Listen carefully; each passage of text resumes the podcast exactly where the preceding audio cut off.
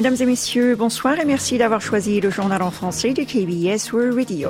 Voici tout de suite les principaux titres de ce mercredi 15 novembre. APEC, Yoon s'envole pour San Francisco pour discuter de l'énergie, de la chaîne d'approvisionnement et de Pyongyang. Washington donne son feu vert provisoire à la vente de missiles SM-6 à Séoul. Exposition universelle 2030, le Premier ministre achève son voyage de promotion à Paris. Et enfin, J-1 du Sunung, les candidats sont convoqués sur le lieu des épreuves.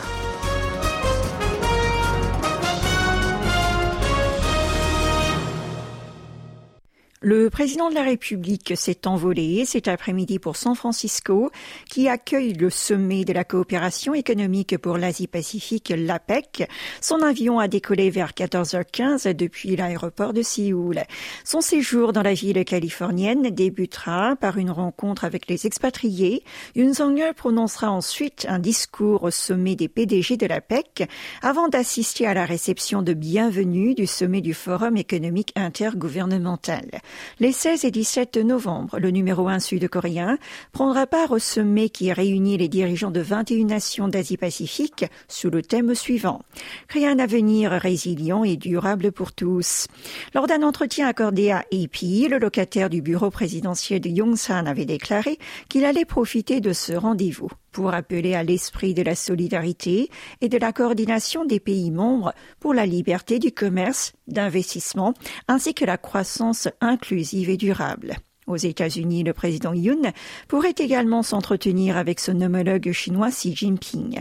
À ce propos, le conseiller adjoint à la sécurité nationale de la présidence sud-coréenne Kim Tae-yo a expliqué que le gouvernement était en train d'arranger des sommets bilatéraux avec certains pays, mais s'est abstenu de donner leur nom.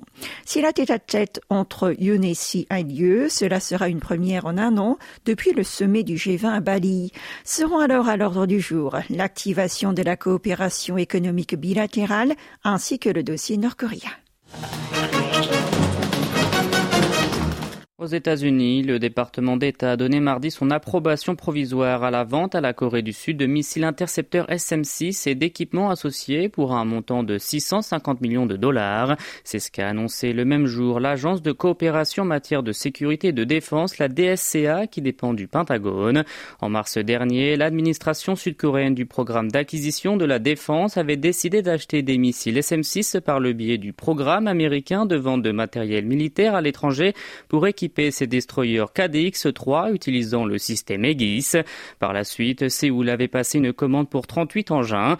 Équipés d'un système de guidage actif, les missiles SM-6 sont capables d'atteindre des cibles situées à plus de 400 km. La Corée du Sud s'attend à ce que cette acquisition permette à son armée de mieux faire face aux missiles de croisière et balistiques de sa voisine du Nord. Dans un communiqué, la DSCA a déclaré que cette vente améliorerait la sécurité d'un pays allié majeur qui constitue une force pour la stabilité stabilité politique et le progrès économique dans l'Indo-Pacifique et soutiendrait ainsi les objectifs de politique étrangère et de sécurité nationale des États-Unis, avant d'ajouter que la vente en question renforcerait les capacités de Séoul à faire face aux menaces actuelles et futures, tout en améliorant l'interopérabilité avec Washington et d'autres alliés. En 2022, le pays de l'oncle Sam avait donné son feu vert à la vente des missiles SM-6 au Japon. Le processus de vente sera déclenché une fois que le Congrès aura donné son approbation finale. Sans transition, la Corée du Nord a effectué des essais de moteurs à combustible solide pour ses nouveaux missiles balistiques à portée intermédiaire IRBM.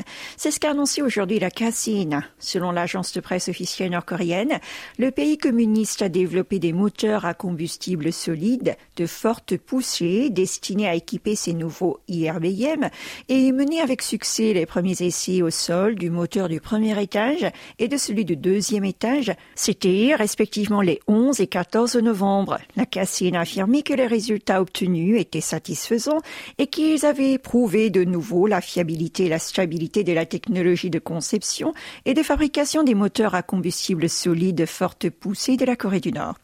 Le média nord-coréen a également précisé que les tests visaient à évaluer les caractéristiques techniques des moteurs de forte poussée pour ces nouveaux IRBM.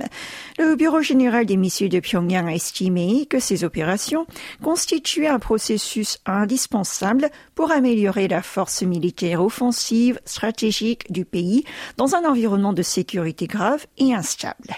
Le transport de biens par camion entre la ville chinoise de Dandong et celle nord-coréenne de Shinwiju a repris. Il s'agit d'une première en trois ans et dix mois, soit depuis la fermeture des frontières du royaume ermite en 2020 suite à l'apparition du Covid-19.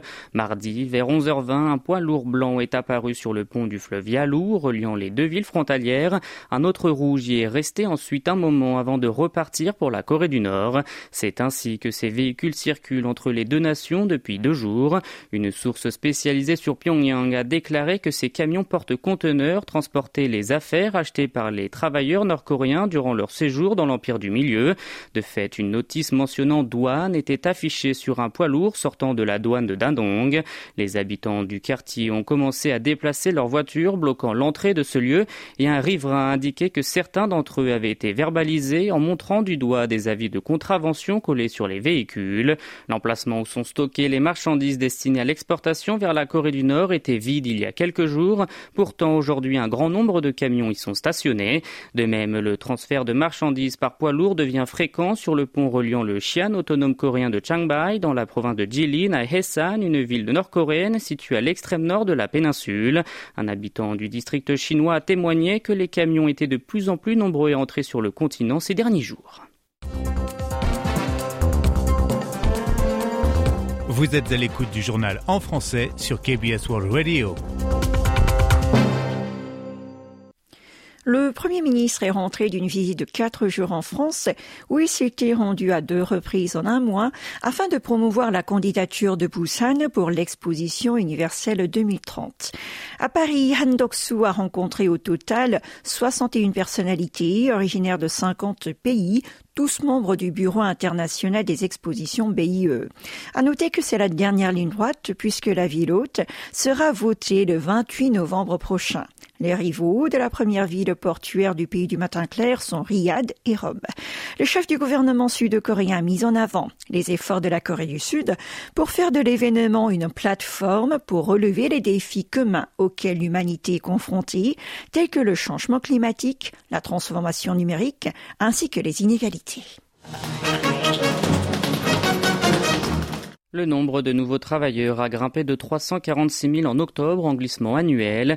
28,76 millions de personnes étaient alors salariées en Corée du Sud. C'est ce que révèlent les données publiées aujourd'hui par l'Institut national des statistiques, le COSTAT.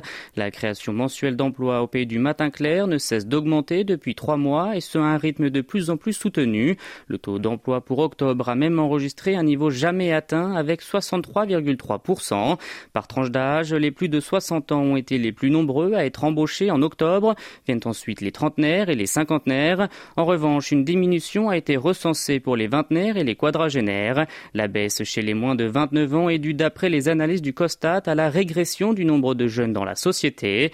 Par secteur d'activité, une embellie a été observée dans la santé, les services de protection sociale ainsi que ceux scientifiques et technologiques, alors que le domaine manufacturier, les services d'éducation et l'immobilier ont connu un repli. Pour rappel, le nombre de nouveaux poste avait ralenti d'avril à juillet avec une chute à environ 200 000, puis un rebond en août a été enregistré avant que la barre des 300 000 soit refranchie le mois suivant. Par ailleurs, le taux de chômage s'est établi à 2,1% en octobre. Il s'agit d'une baisse de 0,3 points sur un an. Et pour terminer, le jeudi 16 novembre, c'est le Sunung, l'équivalent du baccalauréat en Corée du Sud. À la veille de cet examen d'aptitude aux études universitaires qui va déterminer une grande partie de leur avenir, les candidats ont été convoqués sur le lieu des épreuves. Une fois sur place, ils ont reçu leur convocation qu'ils vont présenter demain avec leur pièce d'identité ainsi que les instructions à suivre. L'édition 2024 du Sunung se déroulera dans quelques 1300 établissements sur tout le territoire. Le nombre de candidats s'établit à 504 600. C'est une baisse d'environ 3500 élèves par rapport à il y a un an.